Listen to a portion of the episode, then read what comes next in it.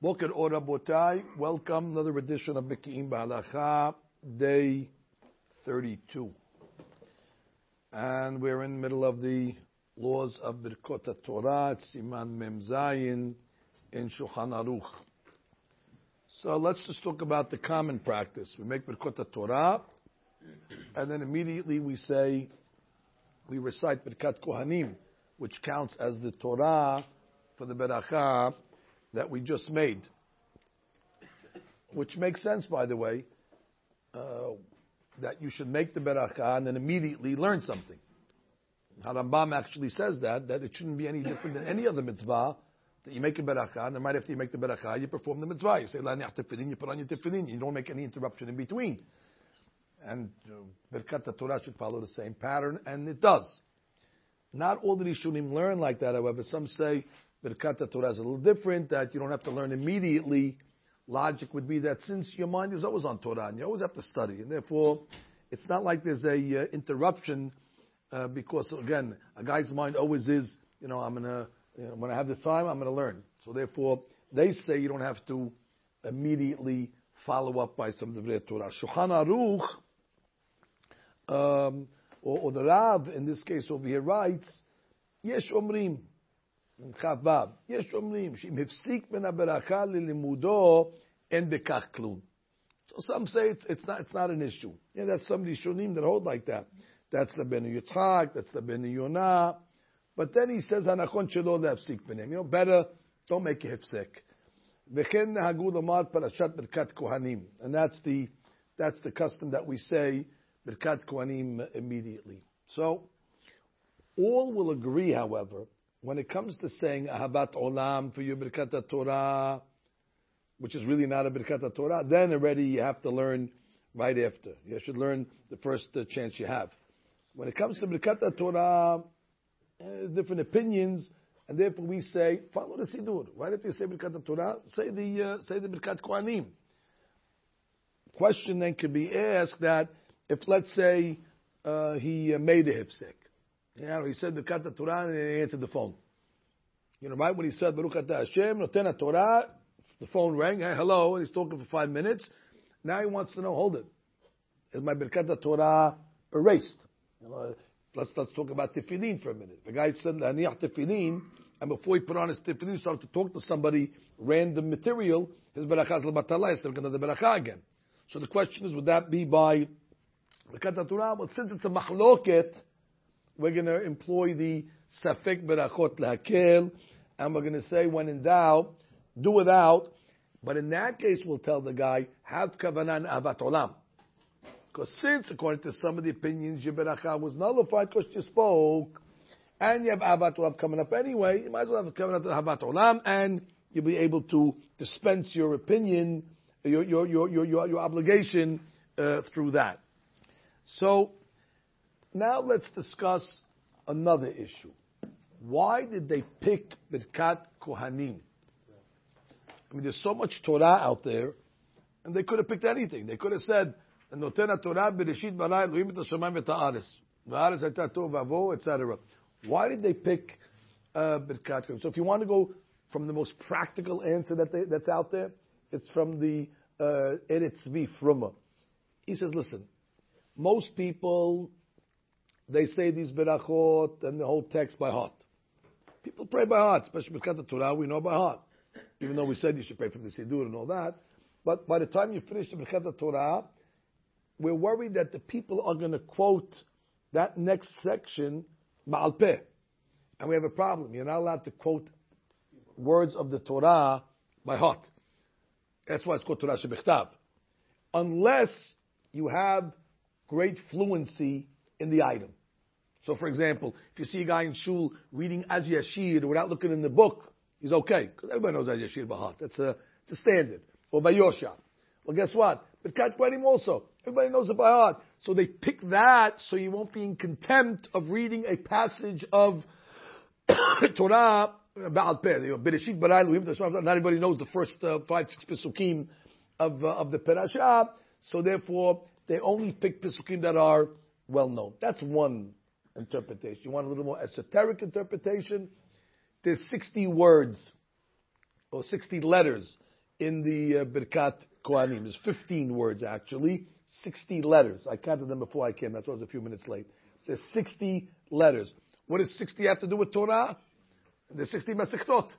So the 60 tractates can they get the 60 letters. Uh, another interpretation, the reason why we say the Birkat Kohanim is because it was the Kohanim that became the tribe of Torah uh, for the simple reason it's that they were the only tribe that uh, was zealots when the Jewish people worshipped the golden calf. And Moshe Rabbeinu said, Mila Hashem Elai, and who congregated with Moshe? Shevet Levi, which is the the Bim Kohanim. And that's why uh, the Shevet Levi becomes the tribe, let's say, of the teachers, of the Hakamim. And therefore, when you say Birkat Torah, it's worthy to mention the Kohanim, because they're the tribe again that showed their their loyalty to Kadosh Baruch Hu. Um, like he says over here, the Midrash says that the Kohanim gained the privilege of blessing the people in the merit of the eagerness to receive the Torah from Sinai. So these verses are related to the mitzvah of Torah uh, study. And you want to say another interpretation, they'll tell you that since in the Bet HaMikdash these Pesukim were said every day by the uh, Mishmarot, Mishmarot were the, were the uh, groups of Kohanim and Yisraelim that would come and serve on a rotation basis, and they would say these Pesukim every day, so to commemorate what they did in the Bet HaMikdash, we say these Pesukim. Now, not to say that if you said something else it wouldn't count. It would count. But follow the minhag, and that's that's where they get the uh, Birkat Kohanim. Now we get into another technical issue very quickly. Let's say you wake up at four o'clock in the morning, so it's still before sunrise, before dawn even. But that's it, you're up for the day. So of course you say Birkat Torah. Problem is, some rabbis want to say you can't say Birkat Kohanim because it's night, and end Birkat Kohanim balayla. The Mishnah Berurah quotes uh, some poskim that uh, say that it's uh, forbidden, although the Mishnah refuted the argument. And Chama says, one thing's got nothing to do the other. I'm not reading the Birkat Kohanim, giving Birkat Kohanim to anybody. I'm reading it for Torah. So therefore I can study any part of Torah at night. By the way, you can't uh, bring Korbanot at night. Does that mean I can't study the laws of Korbanot at night? Of course you can. So therefore, he's, Chama says, even at night, you would have no problem to recite uh, the Birkat uh, Kohanim. So, at the end of the day, uh, we're going to come out regarding if a person did interrupt after his Birkat Torah. We shouldn't. Again, going back to that case, he took the phone call. Uh, he shouldn't have. So, if you look at the Shulchan Aruch, the language of Shulchan Aruch is like this: It is best to refrain from interrupting. Now, what does that sound like to you? It's best but it sounds like it's not critical. And since Shulchan wrote it like that, even though the majority of opinions say it is critical, but it's a sefek berachot. At the end of the day, since Shulchan says better not, which sounds like if you did interrupt, it's not going to invalidate your berkat Torah. So in that case, uh, like we said before, say ahavat olam with kavanah, and uh, you'll be able to dispense your your obligation. Again, safek berakot lakir. So that we put that to rest. By the way, don't discount any of these cases. We know the case didn't happen to us this morning, but rest assured these cases happen. All these cases, when you're learning in the hypotheticals, that all of a sudden one guy comes in, in the shul and walks into the shul and says, uh, "This happened to me this morning. I made birkat Torah, and I answered the phone right after birkat Torah. Before I said birkat Kohanim, what do I do? Now, before it became mahalakah, you know, you, you, just say whatever comes to your head. Nah, it shouldn't be a problem. Uh, well, I, I, don't see anything wrong with that. You know, what's the problem? Anyway, what was the phone call about? Tell me what the phone call about. That, that, that you know, you, you, change the subject, you divert him because you're I'm an artist. But now, now you, you're in the know. Now you tell the guy, wow, that's a, you, you put yourself in a great debacle. You know, some rabbis say uh, you blew it. It's like any other mitzvah. You read the berakan, you talked before you did the mitzvah, you're out. Rambam actually holds like that. Rambam says you got to do it right away. You're right. You got a lot of rabbis that say uh, uh, the other way. Safek berakot. So what should I do? Well, first of all, don't do that again. Now that you did it, have kavanah ahavat olam, and that's the way you'll fulfill your obligation. And the guy says, I don't know, I don't know what that means, ahavat olam. Uh, so he's mamash really a full-fledged ama'aris. He doesn't know it. So you have to teach him that. Now, if you're a Biki Mahalakha guy, you know what that is. Yes. Avat Ram is the secondary Birkat Torah if you missed Birkat Torah. And then you got to explain to him, because he's good. The guy doesn't know anything. And after you finish the Amidah, don't make it sick. Say Anna, say Le David. And then if you can just read the Kat Konim at that point, before you say Ashrei, it's okay. Or if you're a guy that prays from beginning to the end of the prayer, you're okay. Because you probably said, you know, some Tehillim at the end, in this Shishul Yom, like we said yesterday, the Ketoret, that would be the halakha. So again, our members should recognize, don't make a hipsek between Birkat Torah and the Birkat Kohanim. Now let's talk about another type of hipsek. Not talking, sleeping. And here you have it. Siesta. Guy comes in the middle of the day, in the afternoon on a Tuesday, comes home, he takes a nap.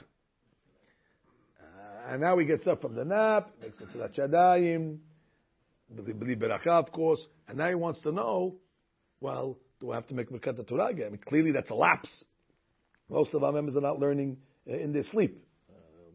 We, we, hope they're learning when they're up. Of course, when they're sleeping, we, we, we wonder. So here's the she'elah. Is sleeping during the day a hefsek? And here we go again. It's a phenomenal mahloket. A phenomenal mahloket. Uh, the um, the Mishnah Brura uh, actually says uh, that you have a lot of Aharonim, Lechem Hamudot, Pri Hadash, El Yarabah, Yahu Vilna, that it is an interruption. And the Shulchan Aruch writes in 4711, the custom follows the opinion that it is not considered an interruption. So here we go. Shulchan Aruch says the custom is, it's not, although Mishnah lists a whole list of tzaddikim that say it is. So we're not going to tell the guy don't sleep in the afternoon. The guy has to sleep, let, let him sleep. But the question is, uh, let him make Birkat Torah behidhur.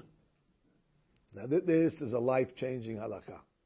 That means the Ben Ish Chai says we can't tell you to make the beracha because safik berachot lakir, but what to do nothing. He wants to learn. So let him ponder the beracha. So Baruch Atah thinks in his brain, without saying it, uh, then continue. Uh, uh, Al Devre Torah, V'harev Hashem Elokeinu, Baruch Ata, ponder, Baruch Ata, ponder, Hashem Harban Kulam. Wow, it's an amazing thing. And that, that, that's very common, by the way. Shabbat. Even those that don't sleep, let's say, during the week. But Shabbat, Shabbat Rashet Tevot, Shena b'Shabbat Ta'anug. That sleeping on Shabbat is, is a Ta'anug. Uh, I once said that if a person eats chillent on Shabbat, it's Hayav Mitah. So a guy came to me and said, Hayab Mita, what, kind of business over here? You, you, you, you have something against Ashkenazim? No, I mean, Hayab Mita, you gotta go to sleep, you gotta go to bed. Hayab Mita, not uh, Hayab Mita, he's, he's, Hayab Mita, he has to lie down. So if, if a person, if a person sleeps on Shabbat, so yeah, this happens every week. This happens every week. And therefore the Ben Ish Chai in Parashat Vayeshev says that again, preferably he should uh, say the berachot without Hashem's name and Pandra Hashem in order to take himself out of this uh, out of this debacle. Interesting Kapahim, however. The Kapahim Sofer might make it a little easier. He wants to say that if you made Birkat Torah in the morning, and had specific kavanah that it should include the post nap Torah, then already he wants to say that it can continue, and therefore it should be okay. So that would that would save you from you know, that Ben Ish Chai's uh, uh, stringency.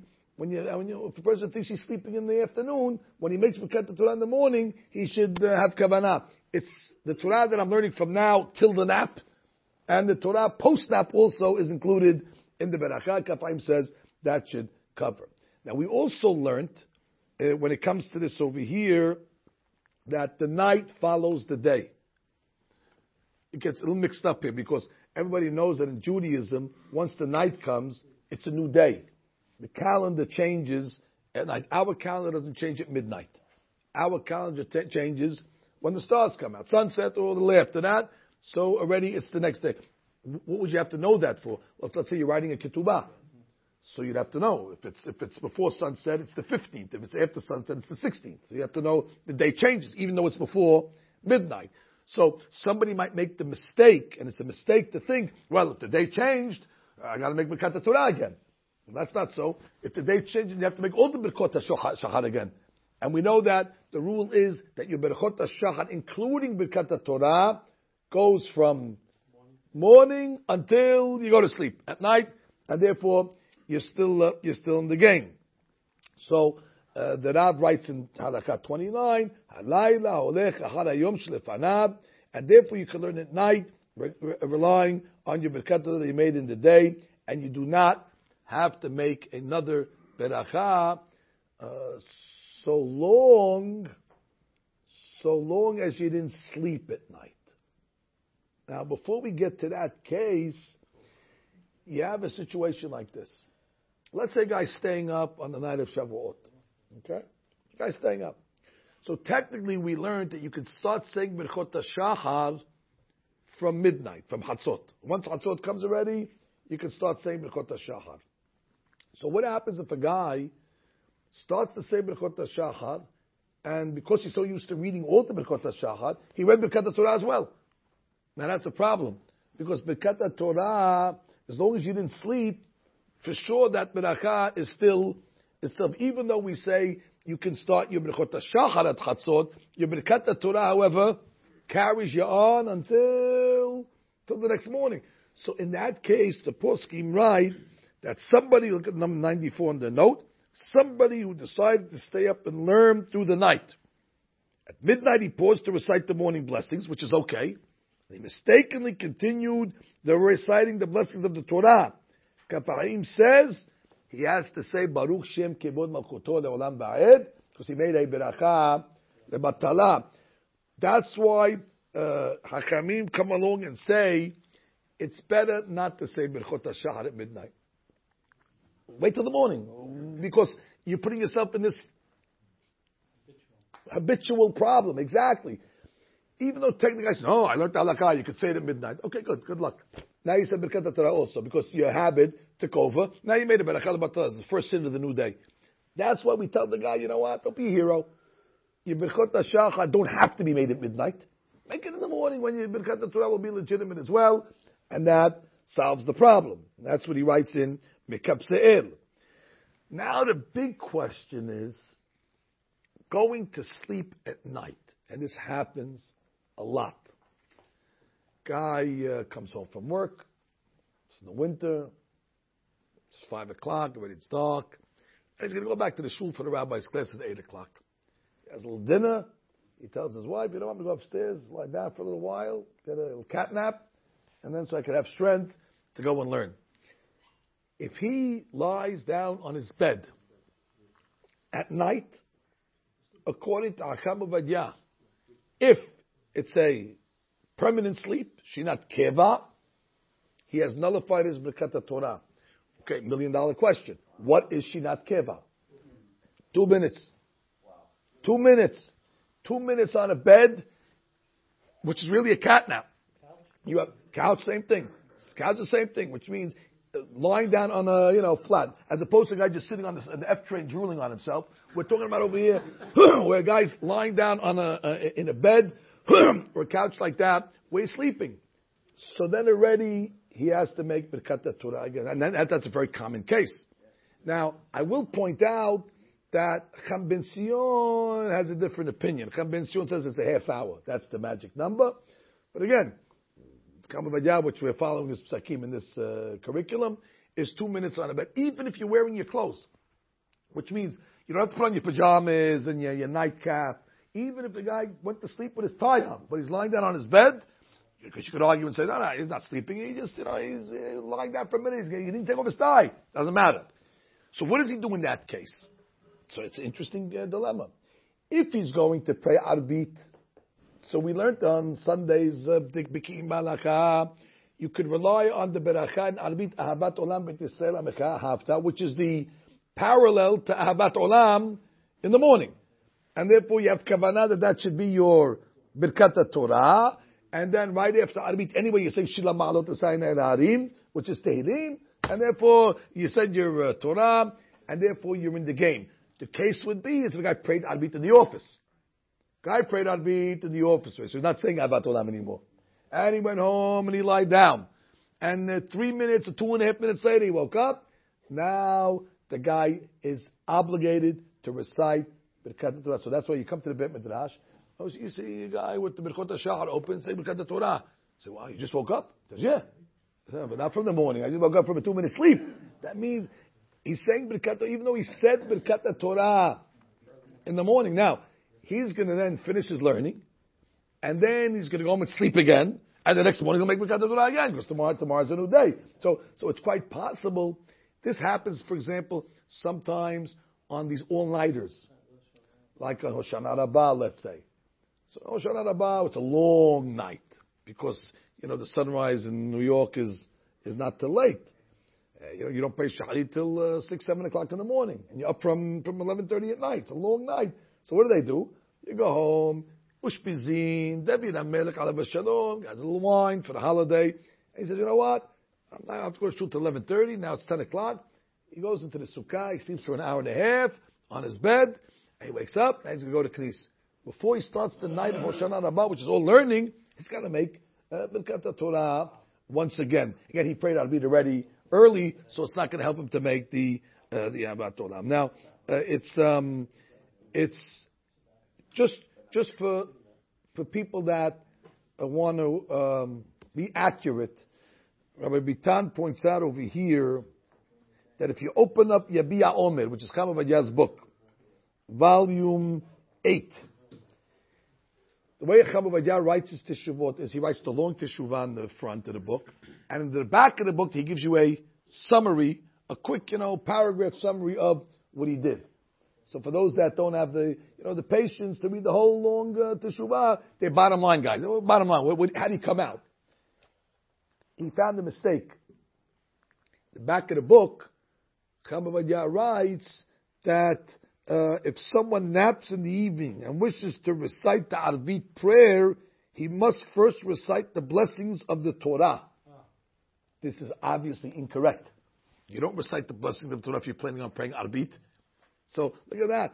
Remember a rule, boys. En sefer ta'ut. Just like there's a typo in the newspaper every day, there's a typo in the New York Times every day. Uh, when they say, you know, Israel killed uh, 10,000 innocent people, then the next day in a small little thing, uh, it was a mistake. Uh, they, say, well, it was, it, they didn't kill anybody. And nobody sees the mistake. The retraction is in the bottom over there in, in microfilm. And the headlines were, you know, Israel kills 10,000 innocent people. Okay, but that's intentional. Here, it was not intentional. It's a mistake. So Kam, Kambitan is pointing out for us, if you ever read that addendum, don't come screaming, hey, says even if you're praying Arbit, you still got to say Birkat Torah. Calm down. We know that it's not consistent uh, with his opinions, and uh, therefore uh, he has to uh, has to do as such. Now, uh, if a person, let's say, uh, let's read, let's read this 31, which is what we just said really. Hayashem balala shinat keva. He slept on his bed, keva. Bekam be'od laila. He woke up 3 o'clock in the morning to learn Torah. And he blessed Birkat Torah. And then he went back to sleep. Sarik lazoru barech Birkat Torah baboker. Bottom line, this could happen every hour. He learns, he goes to sleep. He wakes up, Birkat Torah. Uh, uh, until it's the morning. Once it's the morning, then we say sleeping during the day is not so uh, uh, uh, uh, clear, although it's a dilemma in, in, itself, like we said. But for sure, sleeping at night, even for a few minutes, is going to is going to create that problem. If you just look at on page 97, just one more footnote, look at the um, the first column, second paragraph. Maran Rishon Litzion added that even a short nap in bed is considered going to sleep. The Or Sion, however, ruled a nap shorter than a half hour is not considered going to sleep. Chaim has an interesting case. He says, let's say a guy went to sleep 15 minutes before sunset, and he slept for a half hour. So he's got 15 minutes of the day and then 15 minutes in the night. So day, we said, is not a problem. But night, he only did 15 minutes. So the next paragraph says, Ol Tzion added that if someone slept half an hour in bed, but part of the time was during the day, he still must recite the blessing when he arises. We consider such a nap as sleeping at night. According to Recham Avadia, any nap in bed during the night necessitates reciting the blessings, no matter how short uh, it is. So that would be so. So that would not be, by the way, on the train. So the guy who, who again dozing off on the F train, he would not have to make Birkat because again, it's not. A, uh, uh, what makes the sleep a permanent sleep is the position that he's sleeping in. I mean, he goes to bed.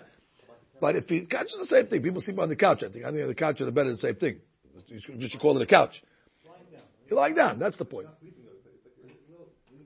Come to my house. I sleep on the couch. It's the same thing. I, I, I, my body's not different between the couch and the bed. When my eyes closed, I'm closed. It's the same sleep. So therefore, the halakha says, let's just review again uh, today's uh, today's offering, which is very very important stuff. Number one, we explained that you shouldn't make a hefsek between Birkat HaTorah and the learning based on Harambam. But if you did, then you should rely on Ahavat Olam to cover that uh, safek. We explained to our members as well why we read Birkat Kohanim, why that was chosen uh, for the Torah. And we also talked about sleeping in the day. Although Shulchan Aruch says it's not a problem, Mishnah Berurah listed a whole bunch of rabbis that said it is a hepsek, and therefore the Ben Ish recommended to say Birkat Torah Berhur without saying uh, Hashem's name. And then finally, we talked about uh, that if a person uh, makes Birkat Torah uh, and then goes to sleep at night, that invalidates his Birkat Torah if it was in bed for two minutes or more, and therefore would have to either pray Arbit if he's planning on doing that with Birkat Ahavat Olam, and that's going to dispense his, his, issues, or let him just say Birkat Torah again, learn, go to sleep again, and when he gets up in the morning, finally, let him make the berachot again. There you have it. We'll stop over here. Baruch Adonai Amen. Amen. Rabbi Hanan Omer.